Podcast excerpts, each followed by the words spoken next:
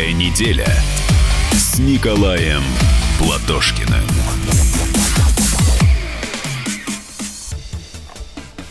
Э, добрый день, дорогие друзья. Как вообще до работы уже добрались? Пашете? Ну, я-то вообще потрясен. Я не знаю, если вы меня видели, то увидели, что скупая мужская слеза э, туманит мои серо-голубые глаза после выступления министра. Как же здорово-то оказывается. Правда. Я должен снять шляпу перед радио «Комсомольская правда», что она пригласила в эфир это радио такого оппозиционера. Смотрите, что говорит Скворцова, что в 2014 году, в 2014 ей удалось внимание, прекратить процесс разрушения здравоохранения, который был до этого. За, закрыто 5 тысяч больниц поликлиник, говорит она. На самом деле, кстати, больше, госпожа министр. У меня вопрос. А разрушал-то кто? Вроде бы у нас с 8 по 12 премьер-министром был Владимир Путин, до этого он был президентом. Что, президента критикуете, госпожа министр? Ну и, наконец, в августе этого года Путин принимал Скворцову и заявил, что в первичном звене здравоохранения, который Скворцова сейчас хвалил, полный провал. У меня опять вопрос. Кто живет в параллельной реальности? Президент, который считает, что там провал, или госпожа Скворцова? Ну, так получилось, что когда они беседовали, я был в Хабаровском крае, вел избирательную кампанию, посетил там несколько больниц. Причем по просьбе людей. Так-то я вообще стараюсь туда не ходить. Ну что, ну мрак. Вот я слышу от нее какие-то вещи там про специалистов. Да кардиологов нет. Э, главврач одной из районных больниц мне говорит, смотрите, у нас наконец-то окулист появился. Районная больница. Я говорю, а что значит наконец-то? Говорит, пять лет не было. Окулиста. В другой больнице тоже достаточно большой. Люди сдают ЭКГ с подозрением на инфаркт. Их отсылают за 600 километров значит, по интернету в другую больницу. В течение трех дней там читают ЭКГ, и дает ответ. Ну вы что, госпожа Скворцова, ну вы хоть из студии там выезжайте куда-нибудь. Вообще вам люди пишут такие комментарии, что я даже читать не хочу. Ну, Вас... давайте я почитаю. Наталья Гончарова, студия э, радио «Комсомольская правда». А, сейчас будет рассказывать, как все у нас хорошо. Это в начале эфира прислал сообщение наш слушатель. И вот как раз Николай Николаевич, пусть выйдет из Москвы и поглядит, блин, на свои уровни. Противно слушать. А, еще одно сообщение. Такую чушь несут. Следующее сообщение. Это нету премодерации операции, я подряд считаю. А как наш министр здравоохранения объяснит тот факт, что когда тебя отправляют на МРТ или на какое-нибудь еще обследование дорогостоящее, если бесплатно тебя записывают через 2-3 месяца, это mm-hmm. в лучшем случае. Mm-hmm. А если вы хотите платно, то, пожалуйста, прямо сейчас. Следующее сообщение. О какой доступности говорит министр Линген через две недели после обращения? Дерматолог и того позже. Это в Ростове-на-Дону. Она вообще знает, о чем говорит. Дальше. Регламенты, механизмы в Москве медицина выше европейской, только нам в России это непонятно и неизвестно. Подмосковье от работы приходя, проходим ежегодные медосмотры, диспансеризацию. Не знаю, как анализы, надеюсь, что их делают профессиональное качество, но вот осмотр у врачей чисто профанация. Следующее сообщение. Хватит хвалить свои промахи. Медицина стала хуже некуда. Э, во всем ограничении. В лекарствах обследование одно вранье. Слушать противно. Вопрос к министру. Почему приходится записываться сокрачу за две недели и так далее. Доколе народ будет по СМС собирать деньги на лечение операции детям. Но я, пожалуй, прекращу, потому что здесь сотни сообщений. Ну, вот одно из них «Застрелитесь». Ну и знаете, вот я могу сказать так, что есть ключевой показатель, вот один, есть много разных. Вот она рассказывала вообще какое-то позорище, знаете, э, финансовый норматив на больного. Она что, бухгалтером работает, что ли? То есть, представляете, как у нас медицина функционирует? На вас резервируются какие-то бабки. Извините, если вы за них вышли, ну, лечитесь сами в конце. Кто это устанавливает? Что это вообще за безобразие? Вот один человек, к сожалению, не знаю, не подписался, э, не, не, в какую сумму обходится государство услуги всех фондов обязательного медицинского страхования, не пора ли государству самому распределять средства? Абсолютно верно. Смотрите, ужас нашей системы, что у нас страховая медицина. Вот смотрите, с нас собирают деньги. Причем без нашего согласия. Это обязательное медицинское страхование. Но они же не в больнице идут, не врачам, не в поликлинике. Они идут в частные страховые компании. Частные, которые назначают норматив. Ну, например, на Наталью Гончарова в год там 500 рублей. Кто это назначает? А если у нее, я не знаю, там на 600 рублей надо лечиться? Все, кранты, что ли? Из-за этого вот этот ужас. В больнице лежите не больше 10 суток. Потому что нормативы превышаете. Дальше лечитесь дома.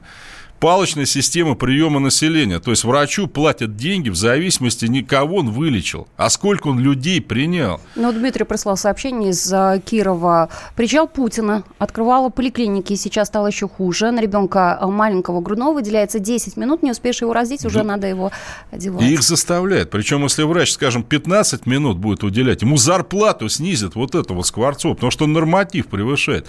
Но это ж полный маразм. И самое главное, во всем мире Организация Объединенных Наций установила главный показатель здоровья населения. Он просто как блин. Продолжительность жизни, Но у нас средняя ожидаемая. продолжительность жизни. Ну, я вам сейчас скажу, какая у нас хорошая. Значит, по данным Всемирной организации здравоохранения, куда Россия входит, мы с вами на почетном 116 месте, но я хочу сказать, что стран примерно 195, да? Значит, между Таджикистаном и Узбекистаном. В Европе по мужской продолжительности жизни последнее место делим с Республикой Молдова. И понимаете, вот когда их всех это... Ведь поймите, вот если человек хорошо живет, если у него хорошее лекарство, хорошее здравоохранение, вот животное, да, в Берлинском зоопарке написано антилопы. В, э, в природе живет 15 лет, в неволе 45. То есть, когда уход, когда нет стрессов, когда все хорошо, представляете, да? То есть, продолжительность жизни означает, насколько хорошо мы живем. И то, что у нас сейчас творится, вот эту страховую медицину надо убирать и заменять на бюджетную. Да, с нас собирают деньги, понятно. Но пусть они, как в советское время, идут сразу целевым назначением на здравоохранение. Без этого маразма, понимаете финансовый норматив на одного больного. Ну, вот не позорище вот это вот все говорить-то вообще министру в прямом эфире. Потом, что касается льготных лекарств, абсолютно такая же дебильная система. Вот люди жалуются, а что льготных лекарств нет? Значит, государство устанавливает перечень льготных лекарств и цены. Но аптеки частные. Аптекам что, выгодно дешевые лекарства продать? Нет. Они закупают у производителей дорогие, чтобы маржа была побольше. И все, вы приходите туда, они говорят, ну, вот я как-то аспирин потребовался. Разобрали аспирин, нету аспирина. То есть на бумаге льготное лекарство есть, на самом деле нет. Вот по Америке я сужу, я же там работал, там они пытаются уйти от этой страховой медицины, вот эти вот все реформы, потому что... Ну, как пытаются уйти, если это было дело жизни Барака Обамы, страховая нет, медицина? уйти как раз. Э, знаете, Барака Обаму за что ругали? Внимание, угу. за то, что он хочет хочет ввести Soviet Style Medicine, медицину советского стиля, государства. Значит, Обама выступая в Конгрессе, заявил, что страховые компании навязывают пациентам ненужные, а даже вредные услуги и лекарства, внимание, в объеме 2 триллиона долларов в год.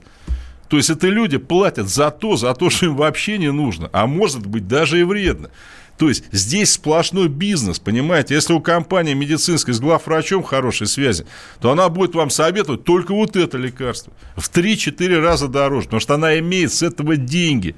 И то, что министр здравоохранения у нас вообще не в теме, вообще не понимает, что происходит. Но почему не в теме? Ну, я не знаю, почему, если она вот про это все говорит, что все ну, замечательно. обусловлено э, э, вот такой разговор? Ведь ну, понятно, что Путин медицина прав, это такое говорит...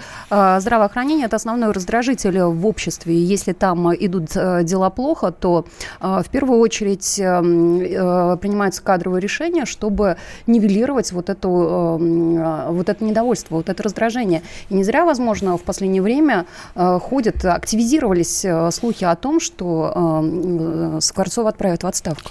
Да мне, честно говоря, до фени, отправят ее или нет. Пока у нас страховая система, вот нынешняя, да, которая заточена на максимальное извлечение с пациента бабла и на минимальное в ответное предоставление ему услуг. Но я об этом уже говорил. Вот вы машину страхуете, да? да. Не дай бог, что случилось. Вот страховщик, он заинтересован вам больше возместить или меньше? Ну, естественно, меньше. Ну, так то же самое абсолютно. Причем эти компании частные, страховые. Они же не государственные. Получается, с нас собирают деньги государству и передает их частнику. Есть какой-то человек, у которого есть э, э, в России есть представление, э, как должна выглядеть современная медицина, ну, то есть здравоохранение, система здравоохранения, который бы продвигал эту...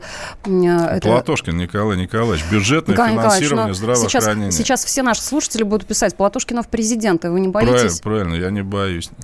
Ну, Нет, а что такое? Вы думаете, это во многих странах не существует, что ли? Как будто это велосипед какой-то, понимаете? У нас система взята самая человеконенавистническая, которая только есть в здравоохранении. Такая же абсолютно в жилищном кодексе, я должен сказать, где тоже между вами и поставщиком услуг там отопление. Где хорошо, Николай Николаевич? Хорошо, например, На в Европе, жить. в той же самой Швеции и прочее, но там-то этого нет, понимаете? Пусть у вас будут государ... страховые компании, но государственные, которые можно контролировать. Хотя я, честно говоря, вообще не понимаю, зачем они нужны. Вот какой смысл? А нужны с одной целью – экономить на пациенте. Все. Вот другой цели нет. Ну, это нам нужно, это здравоохранение, да?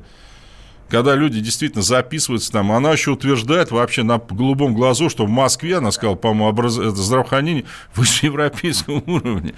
Ну, вот один из слушателей прислал сообщение, оно сейчас у меня туда куда-то вниз катилось, а, о том, что, в, пожалуйста, в Германии ты приходишь, записываешься, и то же самое МРТ получаешь через а, три месяца, через полгода.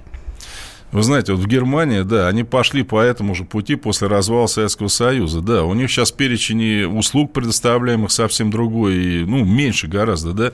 Но нам-то зачем ну, на эти же грабли-то наступать? У нас этого не было. Зачем вводить систему, которая себя в других странах показала не с лучшей стороны? Это как с ЕГЭ, понимаете? Американцы отказываются от него. Нет, мы вводим. Ну, в Америке же, понимаете святое дело. Николай Платошкин в эфире радио «Комсомольская правда». Сейчас а, небольшая пауза, а потом продолжим. Поговорим о Зеленском, а, который приехал в Луганскую область.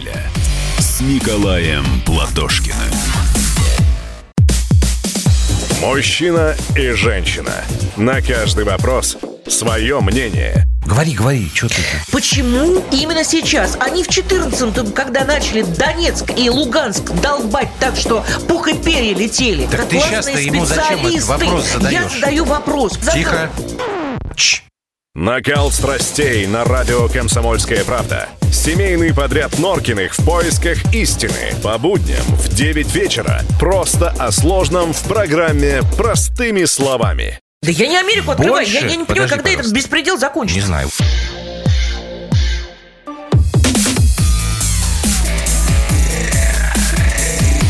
Новая неделя с Николаем Платошкиным. Доброе утро. Утро еще у нас, дорогие Еще друзья. Еще утро, да. Да, как у нас дела-то вообще? Нормально все? Как рабочий день идет? Не мешаем мы вам, не сильно отвлекаем? Я, я думаю, что мы помогаем, спрашивают наши слушатели, а где доживем до понедельника с Максимом Шевченко, присните, пожалуйста. Здравствуйте. У Максима Шевченко уважительная причина, приятное семейное обстоятельство, через неделю он будет в эфире, но сейчас э, э, все-таки программа «Доживем до понедельника» у нас была в эфире с 9 до 10 часов. Э, в студии радио «Комсомольская правда» была Вероника Скворцова. То есть она Шевченко заменяла, да? А в Тина Канделаки за двоих была. Понятно. Зеленский. Ну, Итак, пош, пошли веселые темы. Да, э, Зеленский, президент Украины, приехал на участок, э, где планируется разведение сил. Это Луганская область, населенный пункт Золотой. А, там э, он заявил, что ни лох и ни лопух. Состоялась беседа на повышенных тонах с националистами, которые, как следует из разговора, препятствуют разведению войск.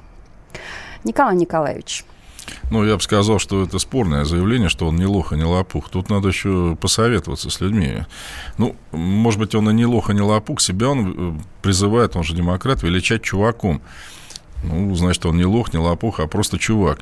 Причем он такой прогрессивный, видите, он э, проводит форумы в основном там с надписью на английском языке. Я считаю, что давным, давно пора э, улицы в Киеве переименовать хэштеги, площади в лайфхаке так сказать, э, так как он журналистов почет панакоты, то надо ввести панакоту в украинской армии, например, тоже. Ну, надо как-то попрогрессивнее быть. А то он считает, что если бейсболку надел там козырь, козырьком назад, то уже президент.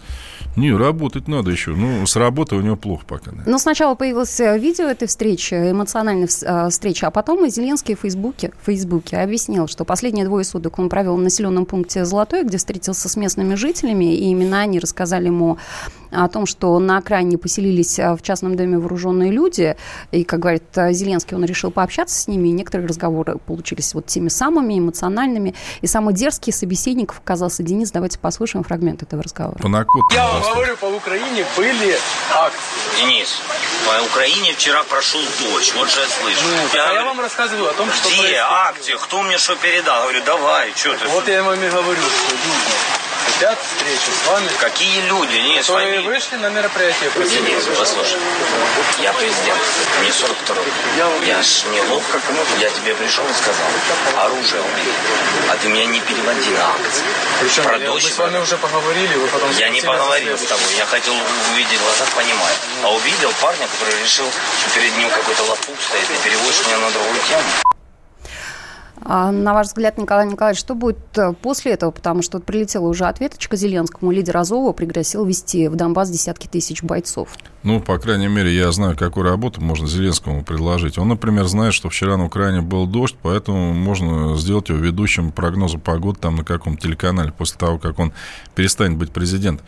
Понимаете, вот есть справедливость. Вот этот Зеленский, с которым милашку сейчас делают, знаете, апельсиновый сачок он дует. Он же вместе с Коломойским в Днепропетровске формировал вот эти поганые добровольческие батальоны, которые зверски убивали людей на Донбассе. И он в 2014 году, вот этот вот комик, трагик, называл жителей Донбасса мразями и выступал перед этими батальонами, с которыми он сейчас на повышенных тонах говорил, ребята, мужики, спасибо, что защищаете нас от этих мразей.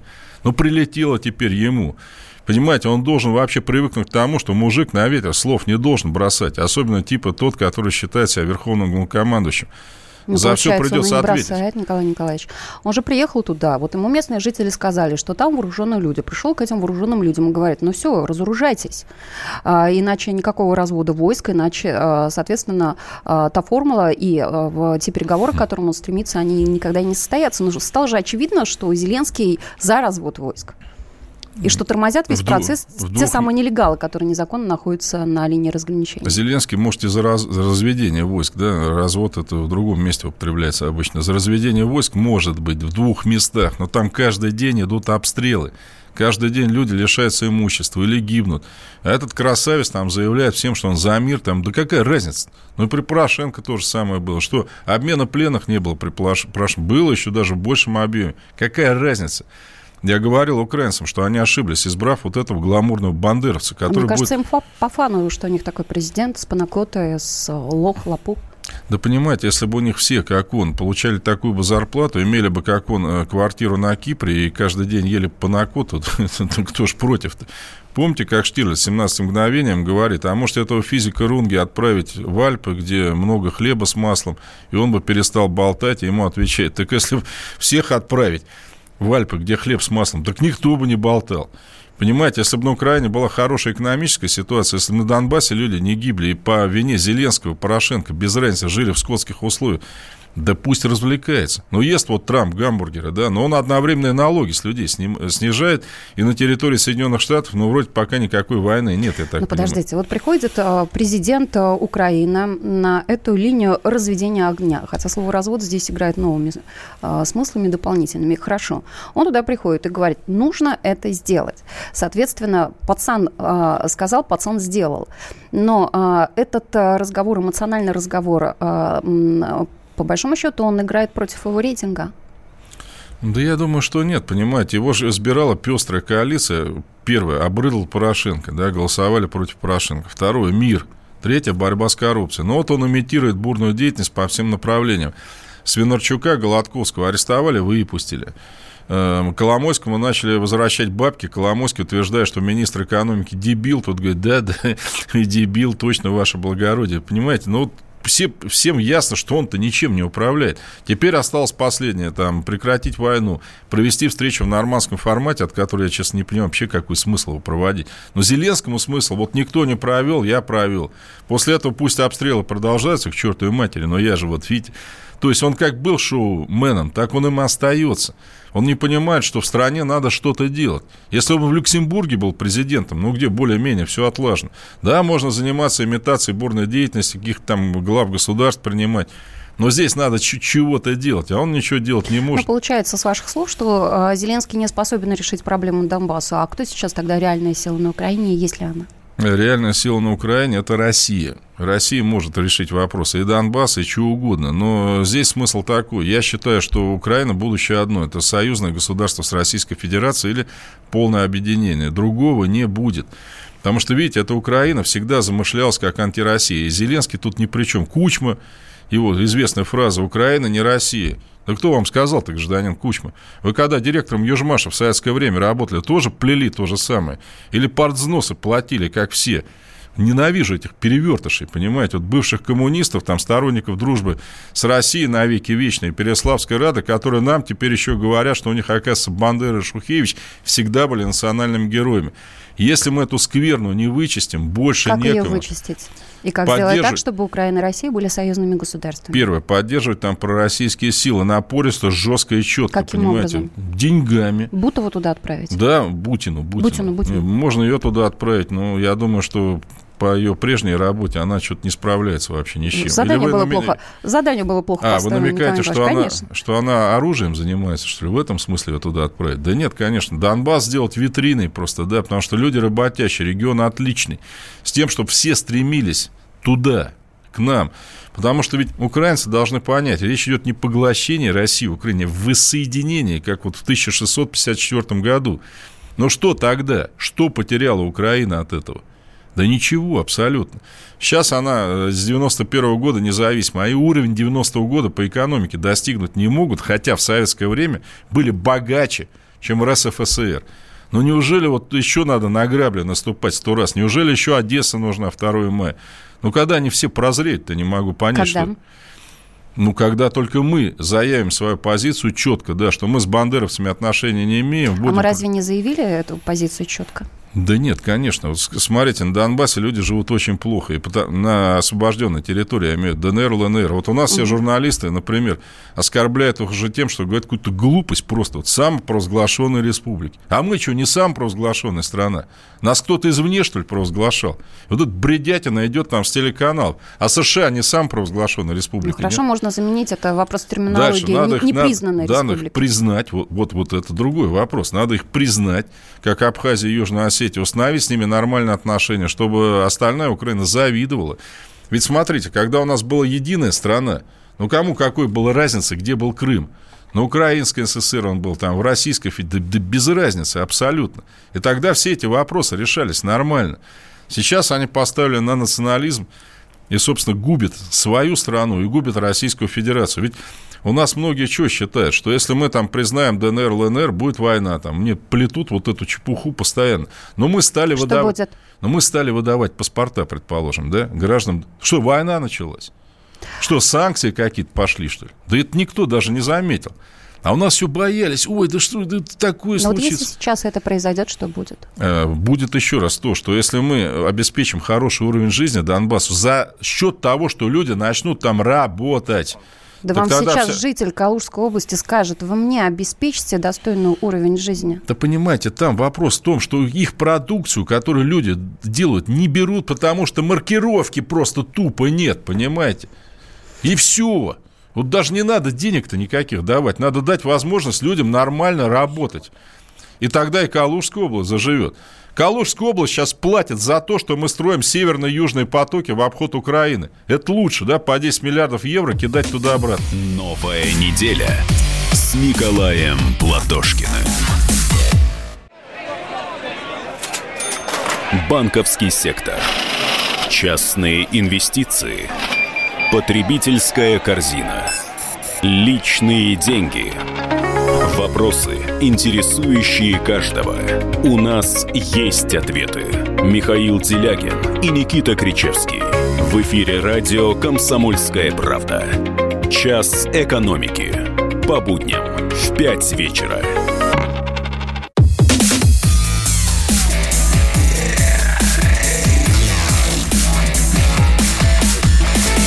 Новая неделя с Николаем Платошкиным.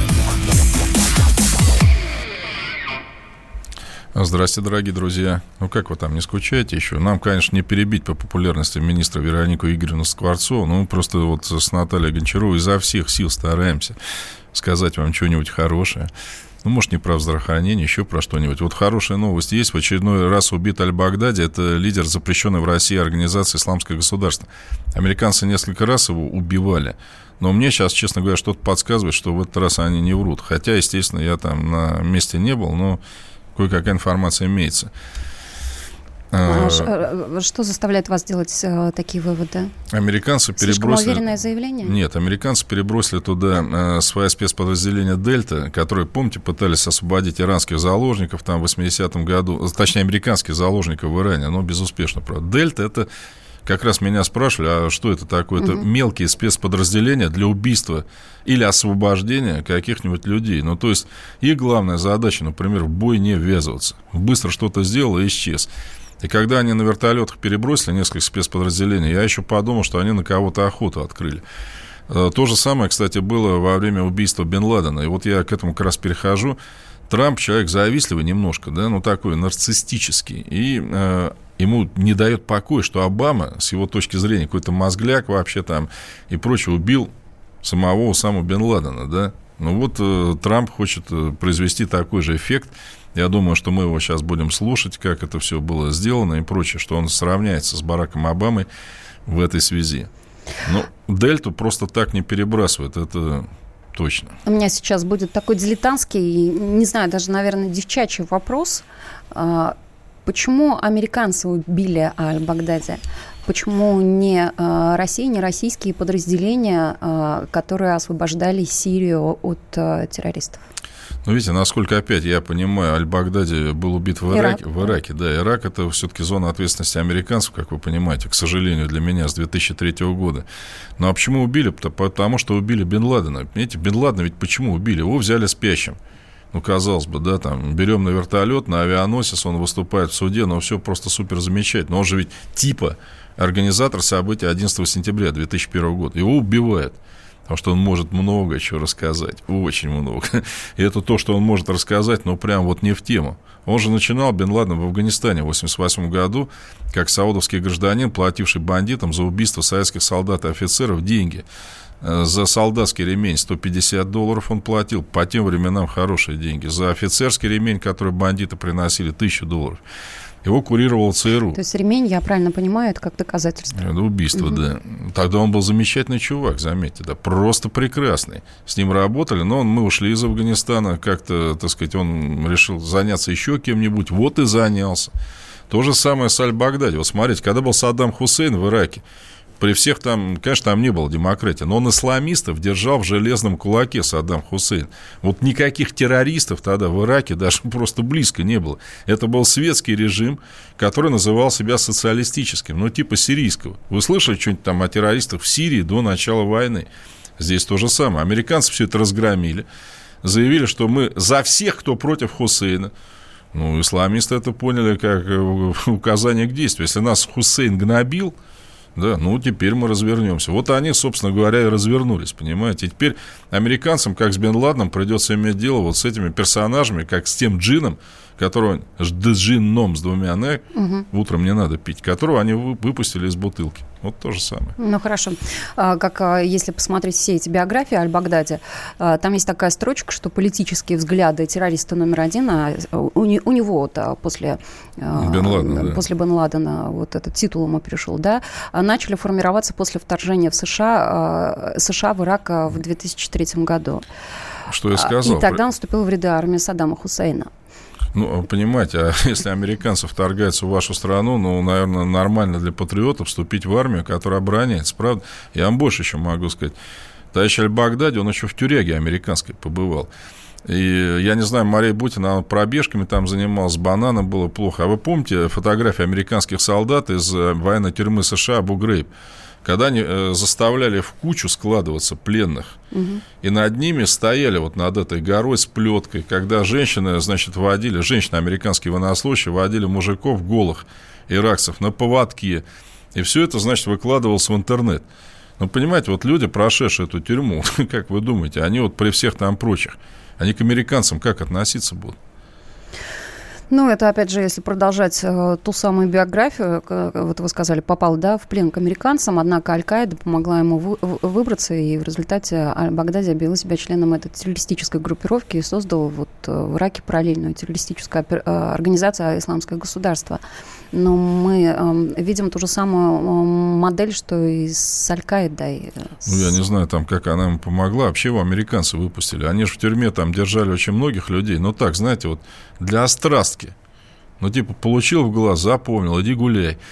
И американцы сделали еще какую чудовищную ошибку. Они полностью распустили иракскую армию Саддама Хусейна и запретили офицерам этой армии, большинство mm которых училось у нас, режим был социалистический, вообще э, заниматься военной деятельностью. Ну, куда этим людям идти? Представьте, какого-нибудь полковника всю жизнь в армии. Ну, что, что он будет делать?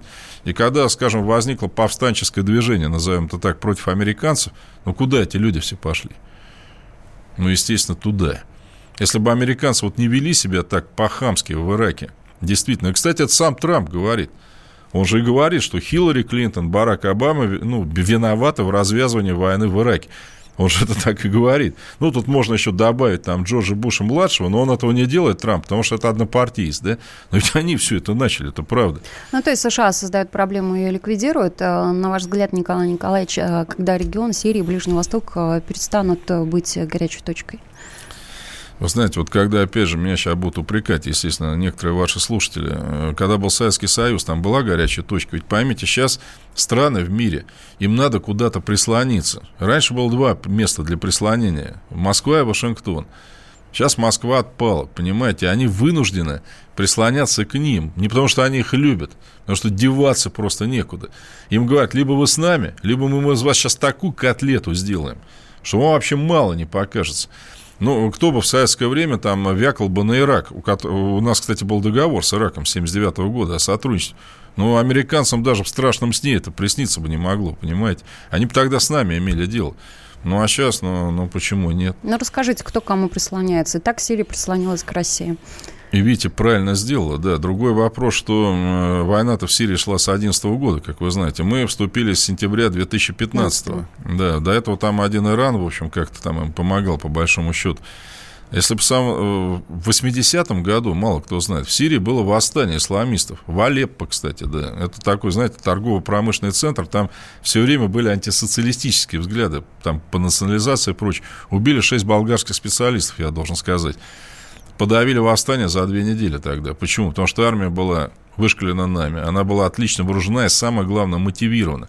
Беда сирийцев, знаете, в чем я их покритикую? После развала СССР они решили пойти на Запад. Они реш... Как и Каддафи, кстати. Они решили, что их простили. Что раз нет СССР, они выпустили исламистов из тюрем.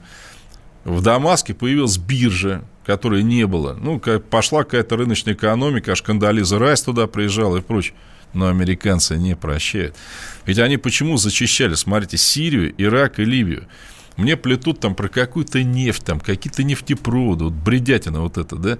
На самом деле зачищали остатки Советского Союза, понимаете? Они боятся, что мы опять возродимся, что мы опять будем сильной державой. И на всякий случай надо сделать так, считают они, чтобы к этому моменту у нас не было союзников. Отсюда Куба – КНДР, которыми постоянно гнобят. Ну, вот сами подумайте, ну, Куба, ну, какая угроза для Соединенных Штатов? Ну, стоит только на карту посмотреть, правда? Нет. Это вот они, это остатки. Их надо добить. Откуда их было внимание к Украине? Бжезинский сказал, что если Украина и Россия воссоединятся, возродится Советский Союз. Все, поэтому, видите, они бросили все на спасение бандеровского режима, о котором 90% населения США даже понятия не имеет, что там какая-то Украина есть, что там кто-то существует. Но элита понимает, что самое страшное для Америки – возрождение в той или иной форме новой сверхдержавы. Ведь они, по их официальным данным, попытались подсчитать, вот сколько они потратили на борьбу с Советским Союзом с 1945 года. Они знаете, какой цифры пришли? 22 триллиона долларов. Как вы думаете, они этого хотят снова? Да нет, конечно. Поэтому их задача держать нас слабыми. А что такое, например, слабая страна? Отсутствие союзников. Поэтому, когда у нас вот... Э, Кто у нас сейчас союзники? Да никто. Потому что у нас, видите, у нас, как вот пишут некоторые люди, да, там Калужская область, не надо там никому помогать. Ну, поймите, вот вы живете в стране, друзья. Но если у вас нет друзей здесь, вот в вашем поселке, ну, вам-то кто поможет в случае чего? Если вы никому не помогаете, говорите, а я за предел своей квартиры не выхожу, идите все к чертовой матери. Ну, случится у вас что? Кто вам поможет? Во внешней политике также. Ведь дружба на чем основана? В трудную минуту. Вы мне поможете, да? А сейчас мы помогаем африканским государствам. Это, это не друзей. сейчас, это 15 лет тому назад произошло, к сожалению. Вот сейчас Путин об этом отчитался. Я уже говорил, друзьям списывать было можно. Ираку зачем списали 10 миллиардов после оккупации Ирака американцами? Зачем? Потому что понравится Западу. Ну, понравились. Аляску продали в свое время, то, что понравится Соединенным Штатам Америки. Горчаков заявил, теперь США будет нашим лучшим другом. Стало, да? Лучше и сто раз услышать, и сто раз увидеть. Наш эфир на YouTube-канале «Радио Комсомольская правда». Для всех, кто любит по-разному. И ушами, и глазами.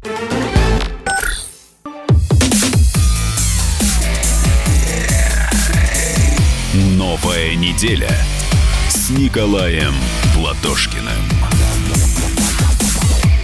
Николай Николаевич, Ирина, наша слушательница, спрашивает, ну, Турции помогаем, они друзья? Нет, я бы им не помогал. Но смотрите, как могут быть друзья те, которые поддерживали в, в, Сирии бандитов, стрелявших в наших солдат. Ну, я не знаю, это что, друзья, что ли?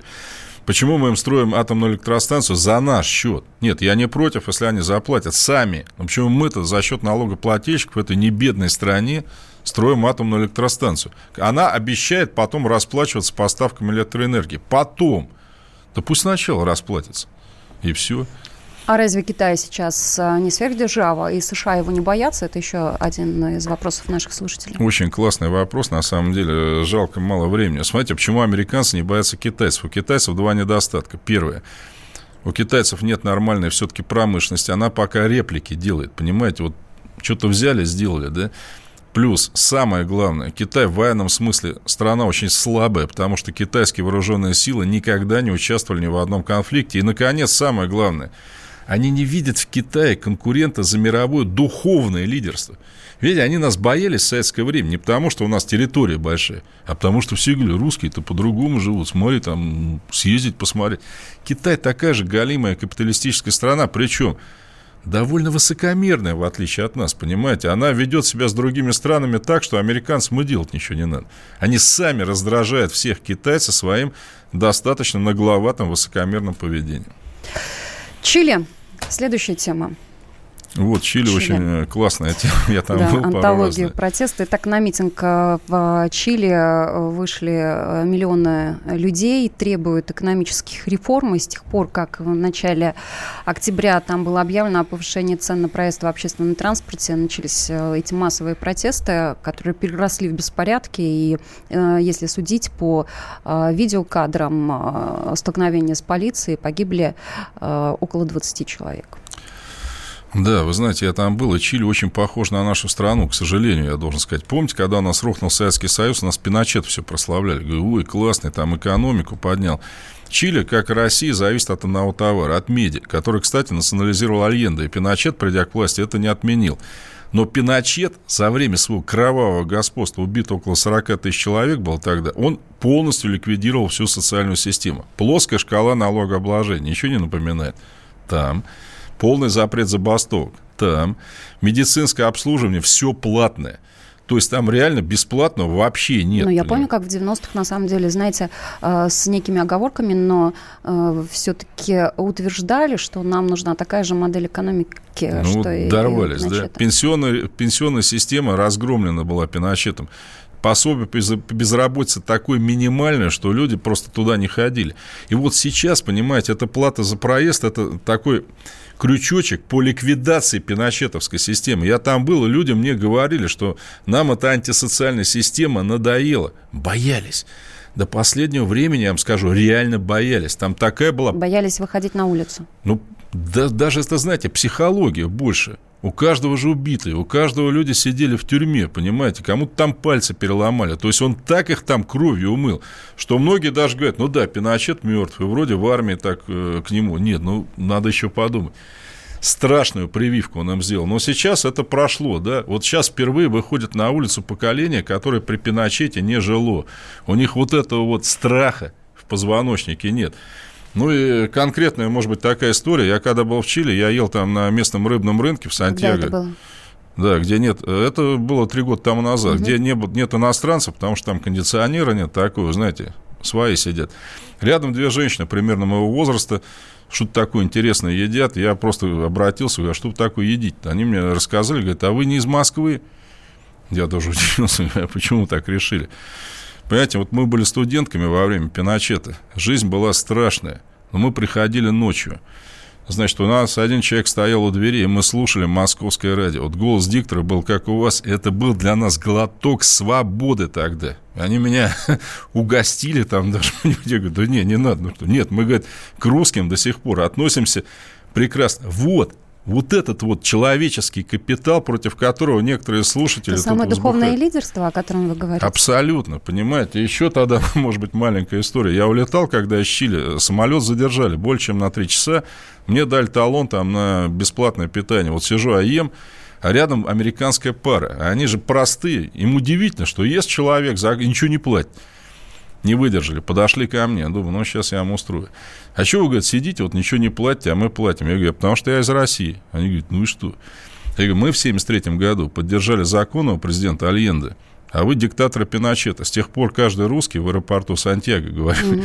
имеет право на бесплатное питание. Они переглянулись друг к другу с ненавистью. Говорят, что же мы этого дурака Пиночета-то тогда поддержали? Сейчас бы ели, как русский. Но реально это так, понимаете? Сейчас там у власти очень многие люди, которых мы физически тогда просто спасли, понимаете? Вот спасли от уничтожения. Ведь э, диктатура там была, вот Пиночета славит, она была просто ужасная. Одного художника, знаете, за что убили, например? Вот к нему зашли, говорят, что у тебя за мазня тут висит? Ну, патруль военный зашел. Он говорит, это кубизм. Ах, так сторонние Кубы поставили, расстреляли прямо у полотен, понимаете? Вот там что творилось. Там лауреата Нобелевской премии Пабло Неруду, как сейчас уже выясняется, его отравили все-таки, да? Считали, что он умер, не выдержав этого переворота. Нет, отравили. Но просто убить Нобелевского, Нобелевского лауреата в открытую было не камельфо. В бочку из-под нефти сажают человека и скатывают его с каменистого вулкана. Мясо прибывает в конце, понимаете? Других бросали с вертолетов. Там даже акулы в определенном месте уже тусовались, понимаете? Они знали уже, живьем, представляете? И сейчас у нас находятся козлы, причем в либеральном лагере. Говорят, так это замечательный человек. Но я им просто советую в Чили съездить, где просто приватизировано было все. И сейчас люди этого не хотят. Они хотят социального государства. В Аргентине встречаю чилийцы. Я говорю, а что вы здесь живете? Вот в Чили формально там уровень жизни выше. Чили до сих пор ментально несвободная страна, говорит он мне. В Аргентине мне психологически комфортнее. Представляете, что там творилось? Очень короткий вопрос, Николай Николаевич. А способна Россия, насколько она сейчас сильна, чтобы вернуть то самое духовное лидерство, о котором вы говорите? Надо сначала переустроить жизнь самой, жизнь. самой России, на мой взгляд. Николай Платошкин в эфире радио «Комсомольская правда» спрашивают наши слушатели, а, когда еще у вас услышат. 18.00 в пятницу итоги недели с Николаем Сейчас Платошкиным. мы вам на завтрак помогали, а потом, потом на ужин. на ужин и на все выходные дни. А, Максим Шевченко ведет, а, вернется в эфир через неделю. У него была уважительная причина. А, Николай Платушкин и Наталья Гончарова провели этот эфир. Спасибо, друзья, что были с нами. Спасибо вам огромное. Лучше и сто раз услышать, и сто раз увидеть. Наш эфир на YouTube-канале «Радио Комсомольская правда». Для всех, кто любит по-разному. И ушами, и глазами.